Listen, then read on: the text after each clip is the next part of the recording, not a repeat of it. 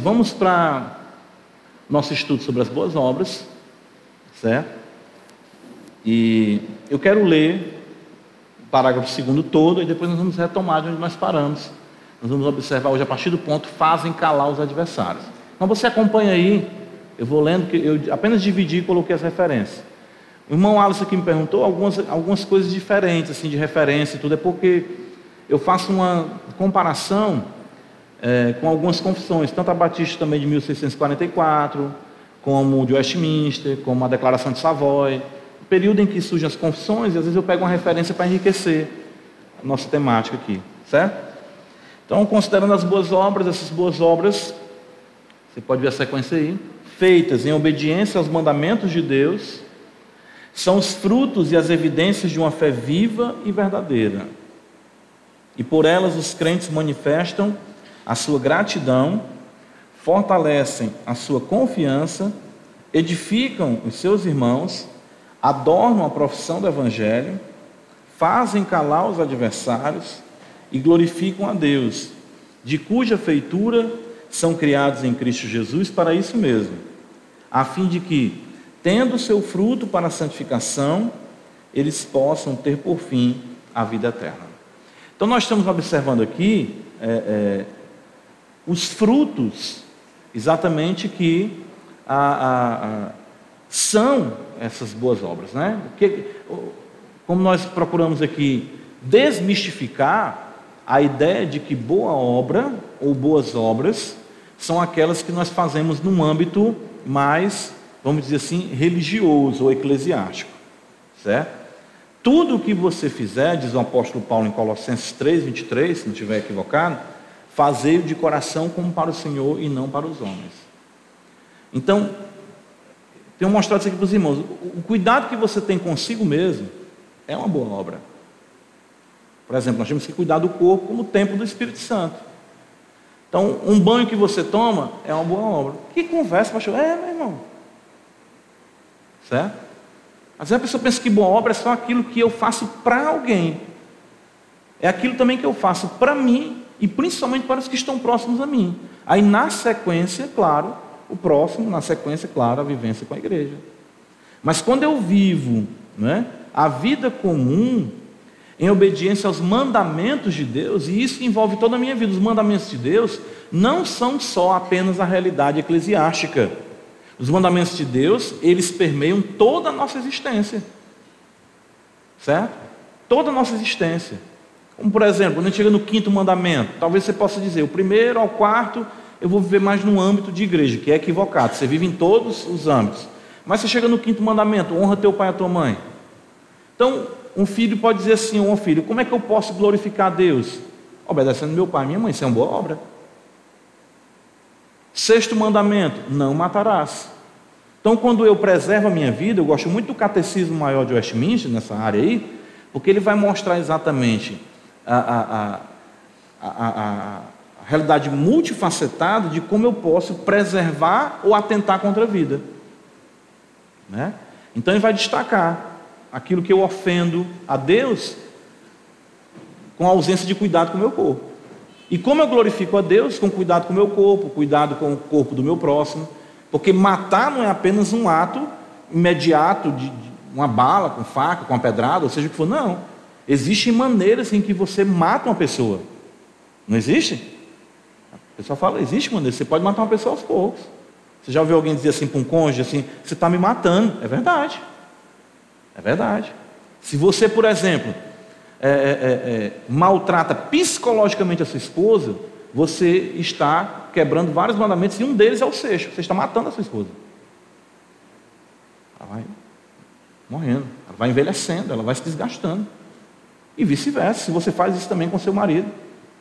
Então a, a, a dinâmica aí é bem realmente né, interessante se observar. Quando você vê não adulterarás, não é apenas o ato de, da consumação. O próprio Senhor Jesus mesmo diz em Mateus, ali capítulo 5, que se eu olhar com intenção impura para uma outra mulher, eu já adulterei.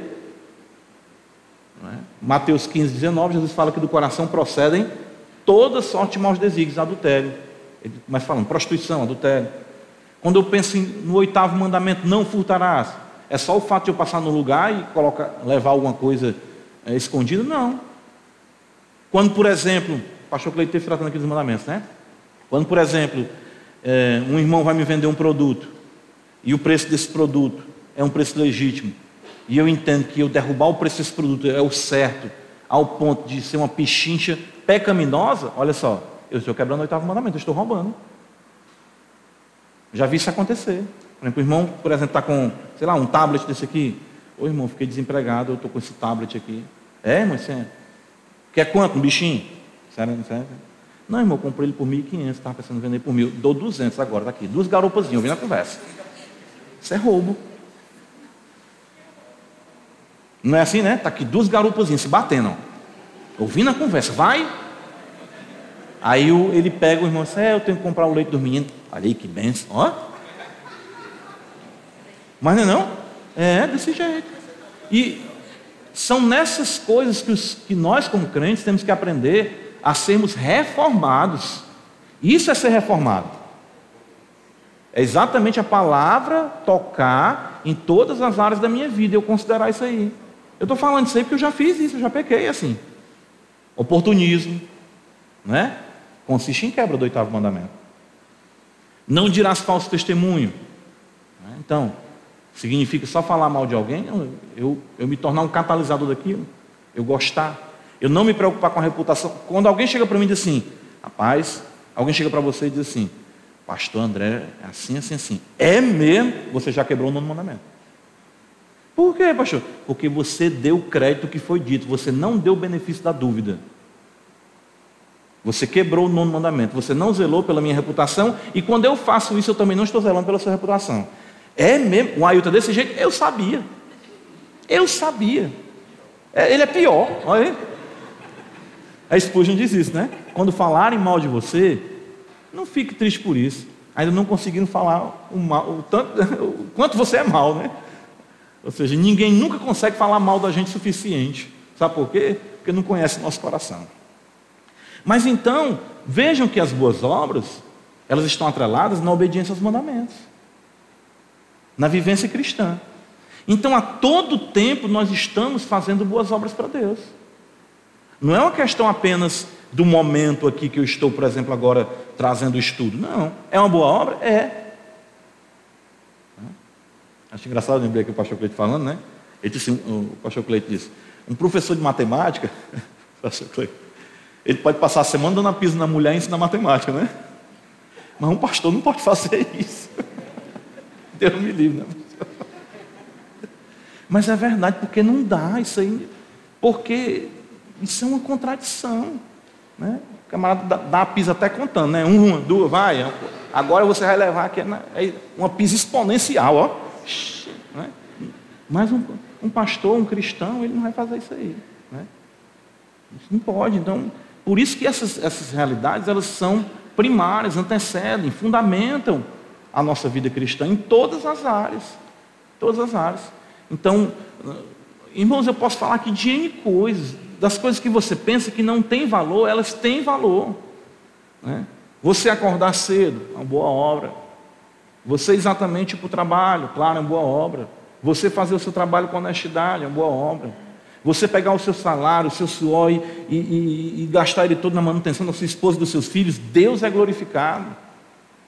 Passa a vida toda de sol a sol lutando, matando um leão por dia para garantir a água, a luz, a alimentação em casa. Deus é glorificado. Isso tudo é boa obra. É obediência aos mandamentos de Deus. Fazer o que Deus mandou. Certo? O grande problema é que nós não conseguimos. Se você começar a ver isso, você vai é, é, é, perceber o sagrado na sua vida. Isso é tão importante. Você vai começar assim, não, não posso fazer isso não, porque isso aqui não glorifica a Deus. Né? Então, isso tem me ajudado muito, assim, né? A gente sofre muito no trânsito, né? Trânsito é uma coisa terrível. Todo mundo, tá, todo mundo virou ali um, um, um, um transformer, né? No trânsito, né? O carro, né? Aí o camarada vem né? Aí eu vejo a opinião, né? E como pecador sou opinioso, né? Eu estou aqui nessa faixa. Estou aqui nessa faixa. Aí eu quero passar para cá. O camarada, hum, hum. Aí eu, aí eu pego, aí eu pego assim, me aguarde. Aí quando ele acelera, hum. Aí nessa hora eu lembro, não posso fazer isso. Eu tenho que ser diferente dele, eu reduzo. Vá com Deus. Vai passar na minha frente. Né? Então, gentileza é boa obra. Um professor meu de legislação, no trânsito, ele disse para a gente isso. Interessante, ele não era cristão, mas ele disse assim, irmãos, uma norma prevalece no trânsito. Irmãos, olha. ele disse assim, olha, uma norma prevalece no trânsito. A gente, o que é? Gentileza. Se você for gentil, você evita acidente, desgaste, estresse. Aí, e ele não sendo crente. Né? E eu ficar, né? Aquele negócio, eu estou me policiando, vigiando. Né? Tem que ter cuidado aqui. Porque trânsito, trânsito é um teste bom também para a nossa espiritualidade. Né? Então, essas boas obras feitas em obediência aos mandamentos de Deus são frutos e as evidências de uma fé viva e verdadeira que toca a nossa existência como um todo. Certo? E por elas os crentes manifestam sua gratidão. Por que, que eu faço isso? Para ser salvo? Não. Porque eu sou grato a Deus. Porque eu amo o Senhor. Fortaleço a minha confiança, que quanto mais, interessante, irmãos, quanto mais a graça ela avulta em nós, mais nós vamos tendo percepção e nós vamos compreendendo o testemunho do Espírito de que nós somos salvos. Porque o trabalhador é o primeiro a experimentar os frutos do seu trabalho. Então, quando o camarada está semeando ali, plantando, ele vai ver, ah, ficou boa essa fruta. O primeiro a experimentar é o trabalhador. Então você vai experimentar. Você vai dizer, eu sou crente mesmo, que bom, louvado seja Deus. É onde Paulo fala em Romanos 8 que o Espírito testifica o nosso Espírito que nós somos o quê? Filhos de Deus. As boas obras. E as boas obras são o quê? É o universo da nossa existência. Em todas as áreas, todos os momentos. Tudo que nós fazemos, falamos, pensamos. Certo? Ah, edificam seus irmãos. Isso vai ser, é, é, tão bom, né? Existem pessoas, existem, existem coisas que eu fico assim. Eu sempre faço isso. Assim, quando eu vou dizer sempre, como pecador, não tenho, não tenho essa, né, essa constância, né? Mas sempre procuro ter cuidado com isso aí. Quando eu vejo algo louvável, bom na vida de um irmão, eu oro por aquilo ser uma realidade na minha vida. Eu digo, Senhor, me faça assim como pastor Cleito aqui nessa área. Senhor, me faça assim como Moza nessa área. Né? Me faça assim como...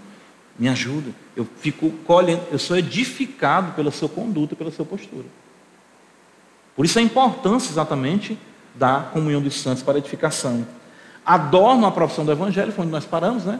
Consideramos Mateus 5,16, os homens glorifiquem. Hum, é por isso que as boas obras não são apenas uma realidade né, intra, ou seja, da nossa vida dentro da igreja, mas fora. Os homens vão ver a diferença, vão observar isso aí, vão glorificar a Deus. E exatamente nós paramos em Tito, né, 2,10.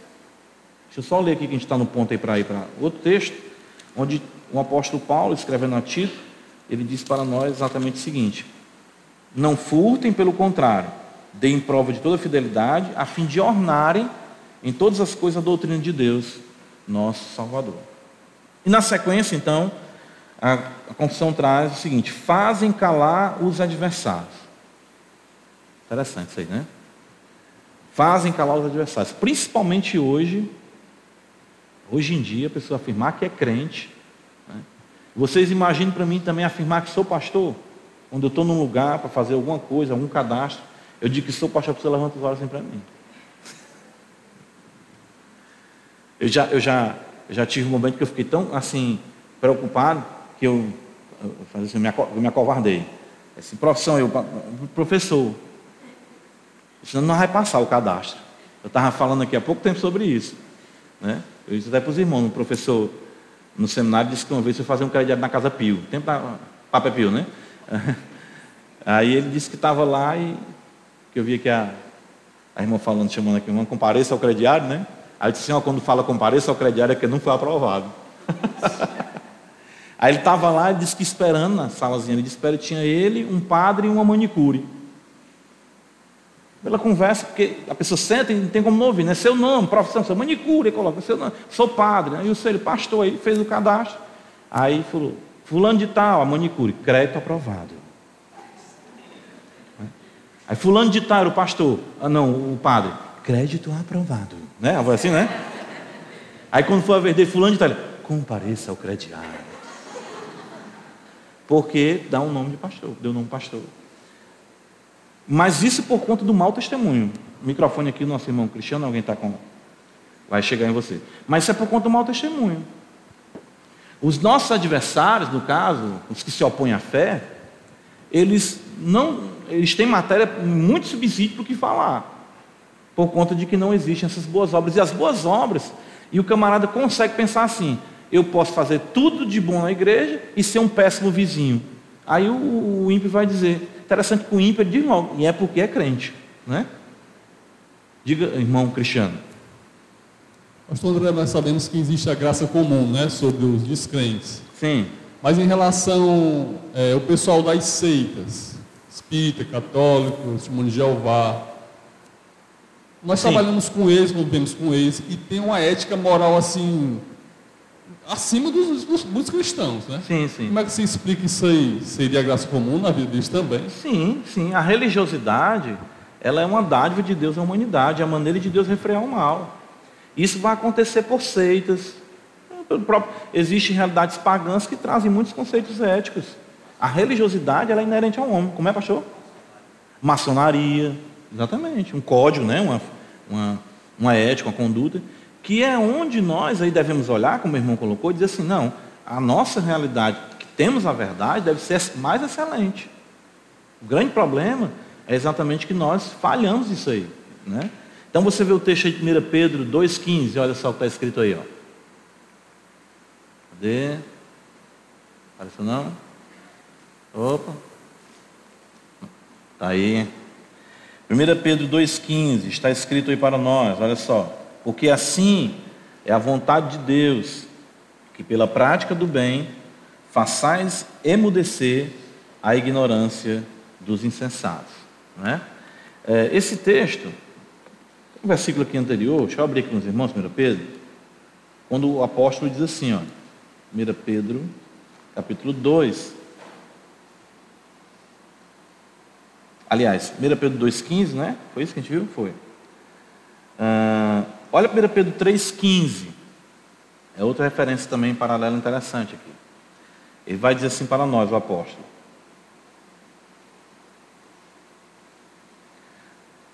Versículo 15, 1 Pedro 3. Ó, Antes santificai a Cristo como Senhor em vosso coração. Né? Claro que a gente não vai santificar a Cristo, Ele é santo. A ideia exatamente é de que o nosso coração seja dedicado ao senhorio de Cristo. Então ele diz, antes santificar a Cristo como Senhor em vosso coração. Porque uma vez que o Senhor domina o nosso coração, Ele vai dizer, estando sempre preparados para responder a todo aquele que vos pedir a razão da esperança que é em vós, fazendo, todavia, com mansidão e temor, com boa consciência, de modo que naquilo em que falam contra vós outros, fiquem envergonhados os que difamam o vosso bom, o quê? Procedimento em Cristo. Então você cala os adversários. Ou seja, só, vai, só vão é, é, fazer alguma coisa ou dizer alguma coisa a nosso respeito mentindo, como fizeram com o Senhor. Esse homem disse que ia destruir o templo aqui. Arranjaram falsas testemunhas. Mas isso vem exatamente quando você procura caminhar de forma que o nome do Senhor seja glorificado também nessa circunstância, né? Em todas as circunstâncias. Então a confissão continua dizendo para nós, aqui, pronto. Na sequência, além de fazer calar os adversários, também os crentes glorificam a Deus. Certo? Filipenses 1,11, o texto sagrado vai dizer assim para nós. Olha só. Aparecer aí. Pronto. Cheios do fruto de justiça, o qual é mediante Jesus Cristo, para a glória e louvor de Deus. Isso é tão maravilhoso, né? Filipenses aqui 1,11, porque uh, isso está muito atrelado a João 15, quem está em mim, né, produz muito fruto. O Senhor diz isso. E o fruto de justiça é pela razão de que a justiça de Cristo foi a nós imputada, e aquilo que Cristo disse a nosso respeito na justificação, Ele fará em nós no que concerne a santificação. Então nós seremos cheios do fruto de justiça, o qual nunca pode ser dissociado de Jesus Cristo, porque Ele de fato é o varão perfeito que agradou a Deus Então, estando nele e ele em nós, esse fruto de justiça será abundante, e isso redundará em glória e louvor a Deus. Então você vai perceber que a sua vida, a todo instante, ela vai ser um tributo ao Senhor, glorificar ao Senhor, cheios de fruto de justiça. Veja que Efésios, outro texto que eu acho muito importante aqui, porque o objetivo, irmãos, exatamente, né, como vai dizer Paulo em Efésios 4, mas eu quero ver aqui Efésios 2, é que toda a nossa vida ela venha a ser cada vez mais é, conformada à imagem e semelhança de Cristo. Em todas as coisas. Todas as coisas. Então veja Efésios, capítulo 5.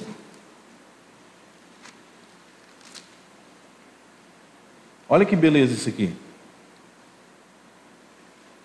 Você vê que Paulo traz várias, várias instruções para o procedimento cristão no capítulo 4, né? não deslugar o diabo, não, não furtem, aquele que, que, que ele vai dizer furtava, não furte mais, né? não sai da vossa boca a palavra torpe. E aí ele vai trazer o fundamento disso. Porque a diferença aí, viu, Cristiano tocou aí, que é importante, é que essas pessoas agem dessa forma por estarem dentro de um código, dentro de uma seita, em busca dos seus interesses, estabelecer a sua salvação, estabelecer exatamente a, a, a, uma realidade meritória diante da divindade que supostamente eles estão servindo. Mas aqui, Paulo vai dizer no versículo 1: Sede, pois, imitadores de Deus, Efésios 5, como filhos amados. Aí ele vai dizer: E andai em amor, como também Cristo nos amou e, e a si mesmo se entregou, como também Cristo nos amou e se entregou a si mesmo por nós, como oferta e sacrifício em aroma suave. Sacrifício a Deus em aroma suave. Ou seja, toda a vida de Cristo, ela era agradável a Deus. Então, quando o pai diz, é meu filho amado em quem me compraz, a figura que Paulo está usando aqui, exatamente, é de uma oferta viva, que é o que Paulo vai demandar de nós em Romanos 12. Rogo, pois, irmão, rogo pois, irmão, pela compaixão de Deus, que apresenteis vossos corpos como sacrifício vivo, santo e agradável a Deus. É um holocausto vivo né? culto racional, que é agradável a Deus. Então Cristo viveu de forma agradável a Deus. Então, da mesma forma, quando nós caminhamos com os frutos de justiça, que vem exatamente pela nossa relação né, com Cristo, e aí me permito colocar mística, porque é imputada sobre nós a sua justiça diante de Deus, e o seu Espírito, agora infundido em nós, agindo em nós e conosco, ele faz que a cada dia Cristo seja moldado em nós. E essas obras, elas se tornam cada vez mais constantes, mais vitoriosas, mais intensas, e o nome do Senhor é glorificado por Cristo estar sendo formado em nós. Paulo até diz isso, escrevendo à igreja, ele diz: Filhinhos, pouquinho sofro as dores de parto, até que Cristo seja formado em vós. Formado em vós. Então nós estamos exatamente sendo ah, ah, conduzidos nessa transformação diária para a glória do Senhor certo? Cheios do fruto de justiça, a qual é mediante Jesus Cristo para a glória e louvor de Deus. É por isso que eu coloquei para os irmãos a mensagem ontem no grupo, falando sobre a questão da cesta do amor, né? E é interessante que, que a distinção, um, um, católico, um espírito, qualquer pessoa de outra seita, vai dar aquele fruto pensando, eu vou dar porque eu não sei o dia de amanhã, né? Vai que eu preciso, né? Tem, pode, próximo pode ser eu. E já vi muita mãe e pai generoso dizendo assim: eu vou fazer porque um dia meus filhos podem precisar. Né? Tem uma lei aí, sim, tem de semeadura, sim. Porém, veja como é que o apóstolo Paulo trata da questão de se dar, de se ajudar exatamente os irmãos. Segundo Coríntios, veja, capítulo 9, Paulo vai dizer assim, ó. Olha como é interessante. 2 Coríntios 9, ele está, ele está aqui incentivando os irmãos, os coríntios, a serem generosos diante, à vista das igrejas da Macedônia, estarem ajudando, que também os crentes da Caia ajudassem. Corinto era na Caia.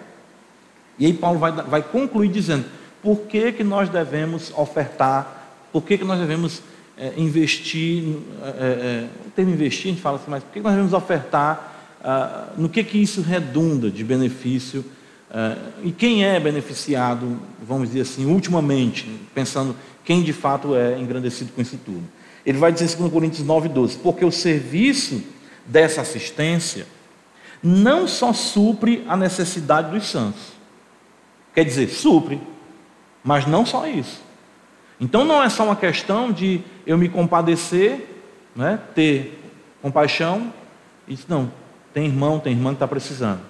Uma pessoa pode pensar assim também no mundo, se compadecer das necessidades, e Deus usa isso para amenizar os males. Nós vamos ver a confissão dizendo que as obras que os ímpios fazem, elas não são exatamente aceitáveis diante de Deus.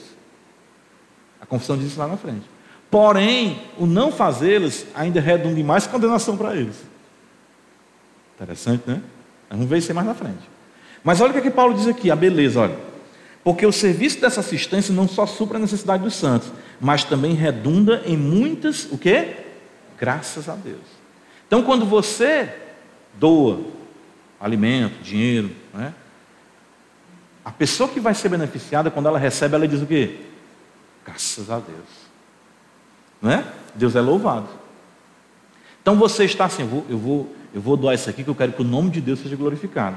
Eu vou atenuar a dor, o sofrimento momentâneo um irmão, enfim, seja o que for, e Deus é louvado.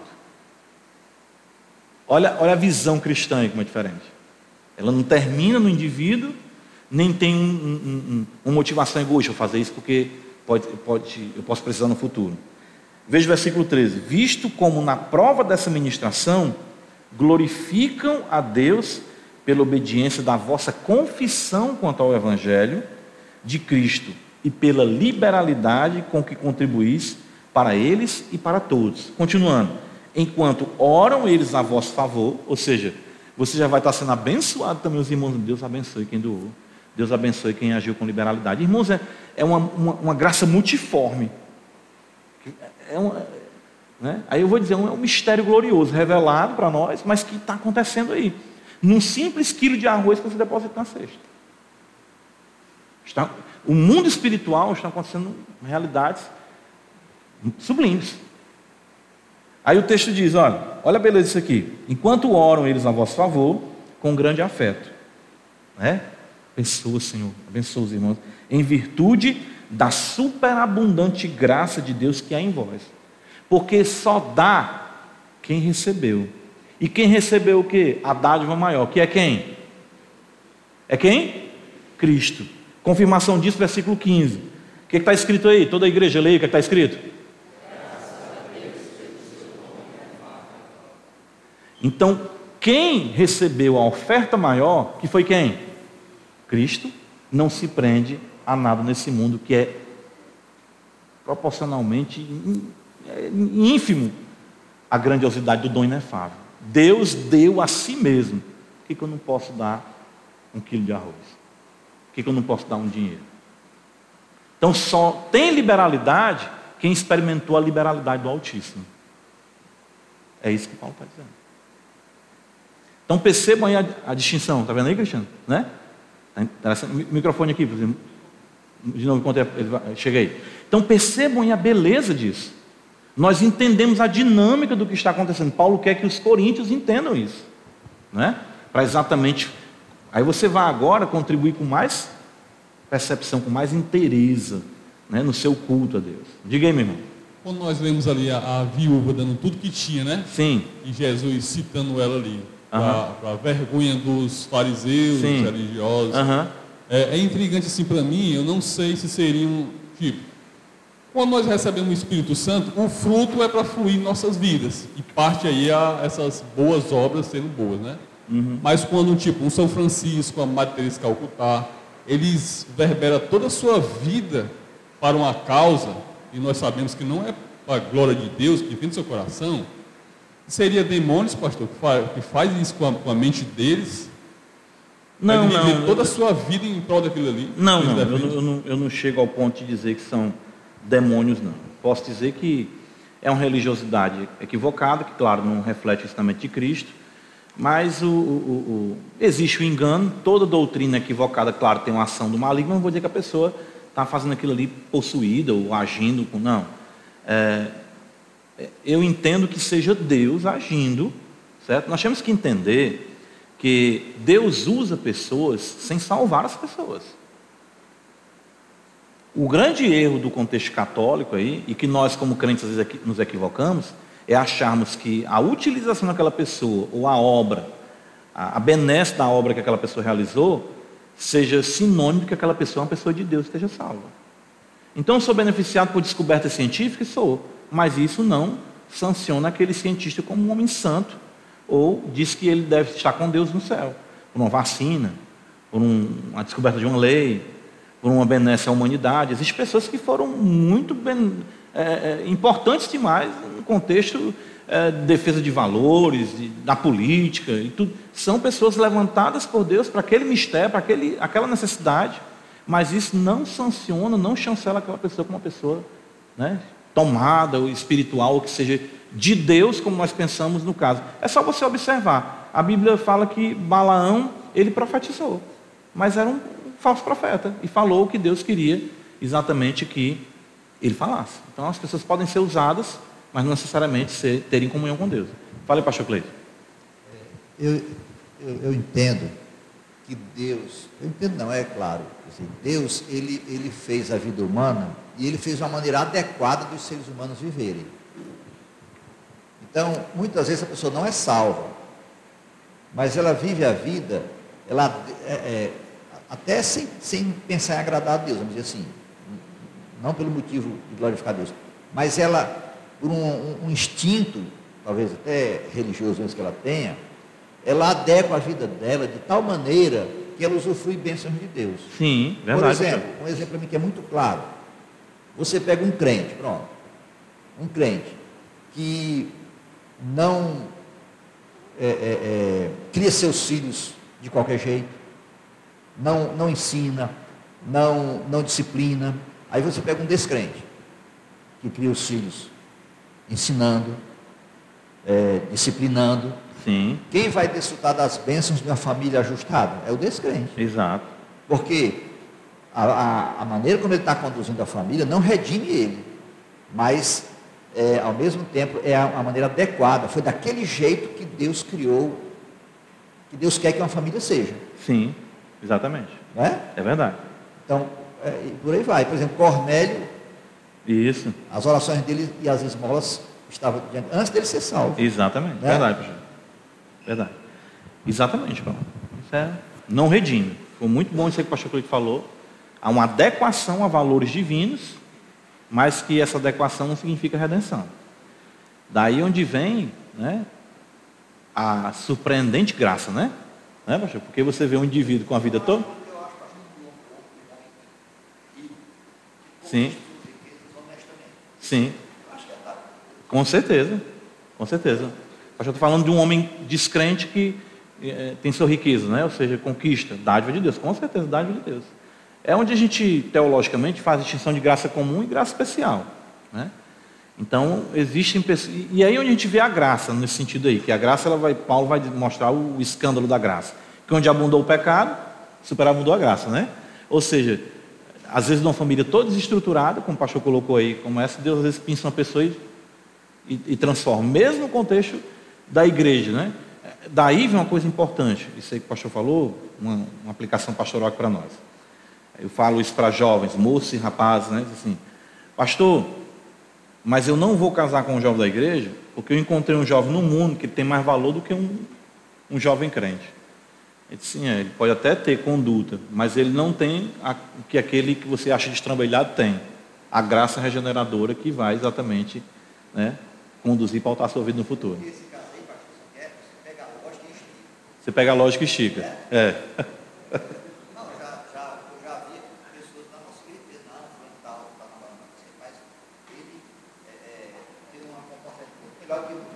Sim, exatamente. Está esticando a lógica, exatamente. E onde não cabe, né? Exatamente. Porque tem um comportamento melhor do que jovem na igreja. Isso aí é realmente um absurdo, né? Embora que seja uma vergonha para o jovem da igreja. Sim, embora seja uma vergonha. Aí é que vem a ausência exatamente que a gente está observando, né? Em vez de calar os adversários, trazem exatamente essa infâmia, né? Glorificam a Deus, vamos lá para a gente caminhar aqui, concluir aqui. Nosso tempo está de cuja feitura são criados em Cristo Jesus, para isso mesmo. Texto de Efésios 2, aponta para cá, é para lá, né? Efésios 2, cadê? 10. Olha só. Vejam a, a, a vamos dizer assim, a, a lógica espiritual, agora falando, né? Ora, se eu sou feitura dele, se eu sou criado em Cristo Jesus, é claro que a minha finalidade são boas obras. É o resultado. Então, por isso que a confissão vai colocar de cuja feitura são, ou seja, de Deus, criados em Cristo Jesus, por isso que ele é o primogênito entre muitos irmãos, para as boas obras. Somos feituras dele, criados em Cristo Jesus para as boas obras, as quais Deus de antemão preparou para que andássemos nela. Aqui é a predestinação, né? Ou seja, Deus me salvou e me predestinou para viver uma vida de acordo com o seu caráter, ou seja, de maneira que o glorifique. Então, por isso, a importância de nós atentarmos para essa. Por isso que ela vai ser a confirmação de que eu sou uma boa obra. Está entendendo? Eu sou uma boa obra. Eu posso dizer se eu tiver o quê? Boas obras. Porque eu sou obra de quem? Dele. Então a boa obra que vem da mão dele, inevitavelmente redundará em boas obras. Visto que sou feitura sua, criada em Cristo Jesus, ele me criou para as boas obras.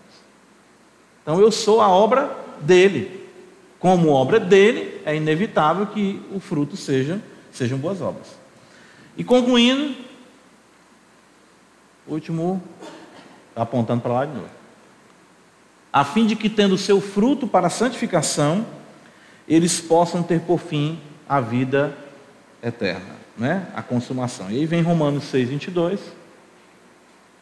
de. Pronto. Agora, porém, libertados do pecado, eu lembro que uma vez eu preguei esse texto aqui, muito bela essa definição da vida cristã aqui. Agora, porém, libertados do pecado, transformados em servos de Deus, isso aqui resume toda a vida cristã. Tendes o vosso fruto para a santificação e, por fim, a vida eterna.